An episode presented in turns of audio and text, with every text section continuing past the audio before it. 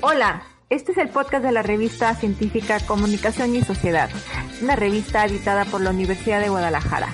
Soy Gabriela Gómez, editora en jefe. Y yo, Rodrigo González, editor adjunto. Te invitamos a escuchar un episodio más sobre lo que se está produciendo en el campo de la comunicación.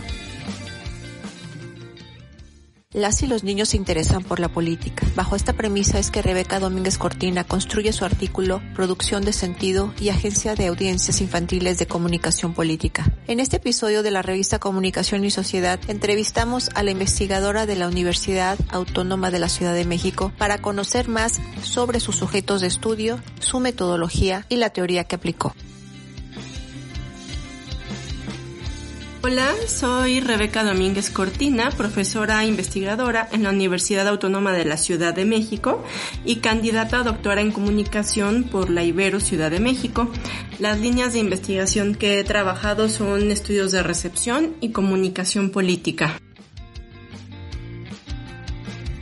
En este artículo se analiza la relación de conocimientos y expectativas sobre política con evaluaciones y propuestas sobre el modelo de comunicación político-electoral entre audiencias infantiles de Ciudad de México como parte de su producción de sentido sobre la campaña presidencial.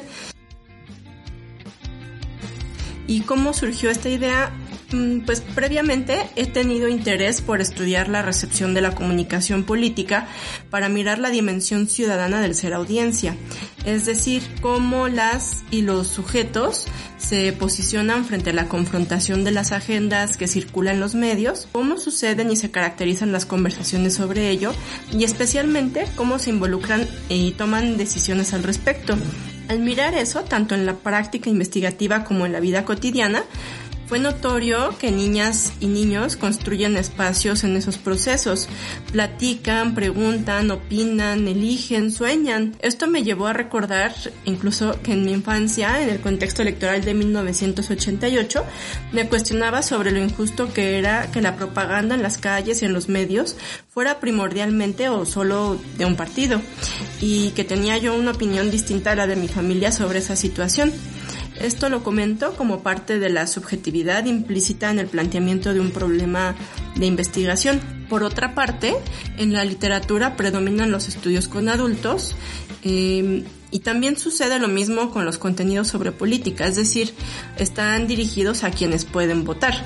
Puede ser que esa sea la razón principal por la que no se considera a las infancias entre las audiencias de la política mediatizada, además de partir del supuesto de una ausencia de disposición y capacidad para vincularse con los asuntos de interés público. Sin embargo, parte del fundamento de la comunicación política, particularmente la electoral, es promover formas de cultura política democrática entre el público de esos mensajes, pero erróneamente se excluye a las infancias por no ser mm, pues redituables en términos de votos cuando la construcción de ciudadanía es un proceso que sucede a lo largo de la trayectoria vital de las y los sujetos, no inicia al cumplir la mayoría de edad.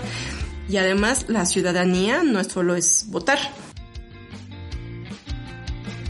Otra de las motivaciones para desarrollar este estudio eh, se relaciona con mi experiencia docente en la UACM, pues las y los estudiantes suelen estar particularmente interesados por las infancias.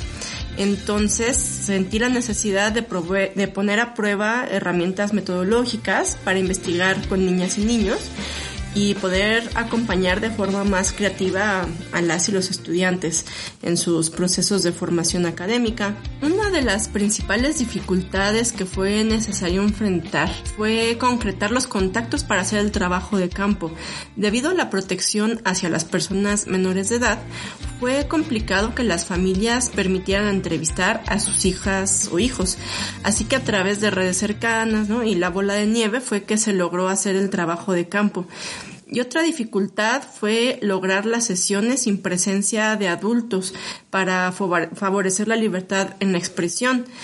Para ello fue muy importante trabajar en la confianza con las familias y agradezco mucho que me la hayan otorgado para hacer esta investigación. Por otro lado, fue un desafío tratar de construir acercamientos fuera de lo tradicional, evitar mirar esos encuentros como conversaciones entre iguales y no por ello subestimar a las niñas y a los niños, sino darle lugar a la otredad concentrarse de manera muy consciente en promover la espontaneidad y no dar por sentado nada. Son tácticas propias de la investigación cualitativa, esto es cierto, pero en este caso fue importante prestar mucha atención eh, para disminuir la posibilidad de construir diálogos o interpretar las narraciones de niñas y niños desde una visión adultocentrista. Entonces, la curiosidad fue clave. Igualmente, la prueba piloto fue relevante para pensar en dinámicas que permitieran el disfrute de las y los participantes y así mantener la disposición y la concentración de las entrevistas. Del mismo modo, en el trabajo, en la prueba piloto, fue muy importante para tomar nota de asuntos que podían cohibir la participación de las y los entrevistados. Por ejemplo, esto que comentaba de que de repente aparecían adultos ahí y entonces se quedaban callados o em, que a veces cuando uno dice, no, por favor no peguen en la mesa porque esto se está grabando y entonces después no voy a escuchar, como indicaciones que suelen ser más comunes con adultos, o, que no hablen todos al mismo tiempo, eh, o cuando se empiezan a desviar del punto. E, ese tipo de cosas era, no, no se podían poner sobre la mesa, ¿no? No se podía decir, no hagan estos ruidos, este, no hablen todos al mismo tiempo, porque cuando hacía esto, se cohibía la participación. Entonces, fue muy importante la prueba piloto para, pues, trabajar en la sensibilidad para, para este trabajo de campo. Y entre las ventajas que aparece de la investigación con infancias, bueno, el juego y las risas aparecen con mayor frecuencia que en entrevistas con adultos. Entonces, esto rompe las barreras en la imaginación. La investigación cualitativa con infancias abre posibilidades para proponer soluciones a problemas del entorno. Los estudios sociales de infancias pueden aportar elementos teóricos para cuestionar las nociones de niñas y niños como pasivos, receptores, repetidores y así encontrar evidencia de los modos y contextos de su actividad como audiencias. Asimismo, pueden contribuir al debate sobre cómo la ambivalencia entre la protección y la autonomía deja a niñas y niños prácticamente en lo privado, alejándolos de la posibilidad de participar en las decisiones que afectan directamente a su vida y a la de su entorno. Entonces, al visibilizar su agencia y reconocerles como sujetos de derechos, eh, se les asume como corresponsables en el ejercicio de su ciudadanía y en sus prácticas mediáticas. Entonces, la comunicación puede aportar a los estudios sociales de infancias la observación de la agencia en distintas dimensiones de la comunicación, tanto en lo personal como en lo mediático, ¿no? por ejemplo, en, en relación con la producción de contenidos, la representación en ellos, la recepción. Y así, eh, la investigación en comunicación puede aportar evidencia sobre los modos de actividad de las audiencias infantiles y sus formas de intervención del entorno o participación infantil atravesadas por los procesos comunicativos. Esto puede sentar las bases también para promover espacios en medios y redes para y con infancias en su dimensión ciudadana. Además, puede abonar a la discusión sobre el lugar del diálogo en la crianza y la educación como parte de la construcción del ser audiencia y ciudadanía. En particular, los estudios culturales de audiencia se enfocan en la negociación y la resistencia de las y los sujetos frente al orden social establecido, presente en los medios y en la circulación de los sentidos al respecto.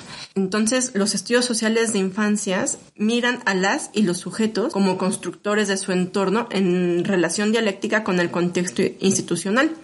Es así como ambos coinciden en el lugar protagónico de las y los sujetos en la narración de su historia desde una posición socialmente situada. Esto pues también se vincula con el abordaje metodológico que parte de no mirar a la infancia como incompleta ni como incapaz de ejercer su ciudadanía por no haber alcanzado la adultez. Asimismo, la consideración de la agencia y la vulnerabilidad o de la autonomía y la vulnerabilidad se traducen en la puesta eh, sobre la mesa de la ética en la investigación con este grupo que también requiere reflexión. Finalmente, tanto la investigación en comunicación como los estudios sociales de infancias tienen interés por los derechos humanos y la implementación de políticas públicas. Si los segundos contribuyen a matizar la concepción de la infancia como un tiempo de espera, pueden abonar elementos al campo de la comunicación para proponer tanto en lo académico como en lo práctico el reconocimiento y la visibilidad de las infancias como audiencias de asuntos de interés público y sobre todo como actores, como agentes. Y eso también abre una ventana para preguntarse sobre la experiencia de niñas y niños al respecto, para preguntarles a ellas y a ellos.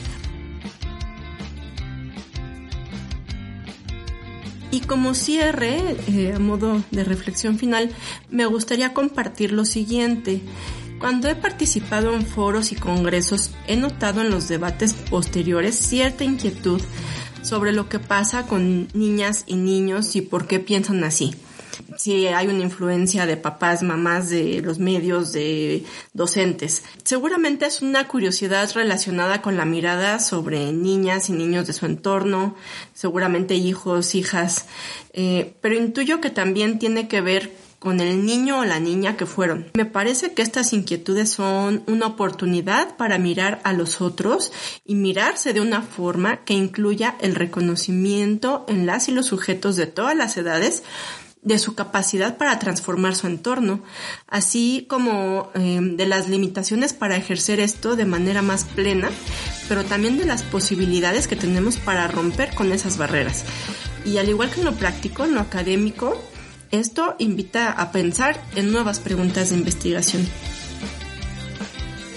Pues agradezco la escucha, y agradezco este espacio a la revista Comunicación y Sociedad. Pueden encontrar este artículo en mis redes y en Orsid y les recuerdo mi nombre, Rebeca Domínguez Cortina. Muchas gracias y hasta pronto. Gracias por llegar hasta aquí. Te invitamos a seguir escuchando este podcast en iVoox, Spotify o tu servicio favorito de streaming de audio. Recuerda que nos encuentras en Facebook como Comunicación y Sociedad y en Twitter como arroba CIS Revista. Y desde nuestro sitio web puedes descargar todos los artículos de la revista en www.comunicacionesociedad.cux.udg.mx, desde donde puedes suscribirte también a nuestro boletín mensual. La producción estuvo a cargo de Itzel Lugo, encargada de difusión. Yo soy Cristina Gallo, editora técnica, y nos escuchamos en la próxima.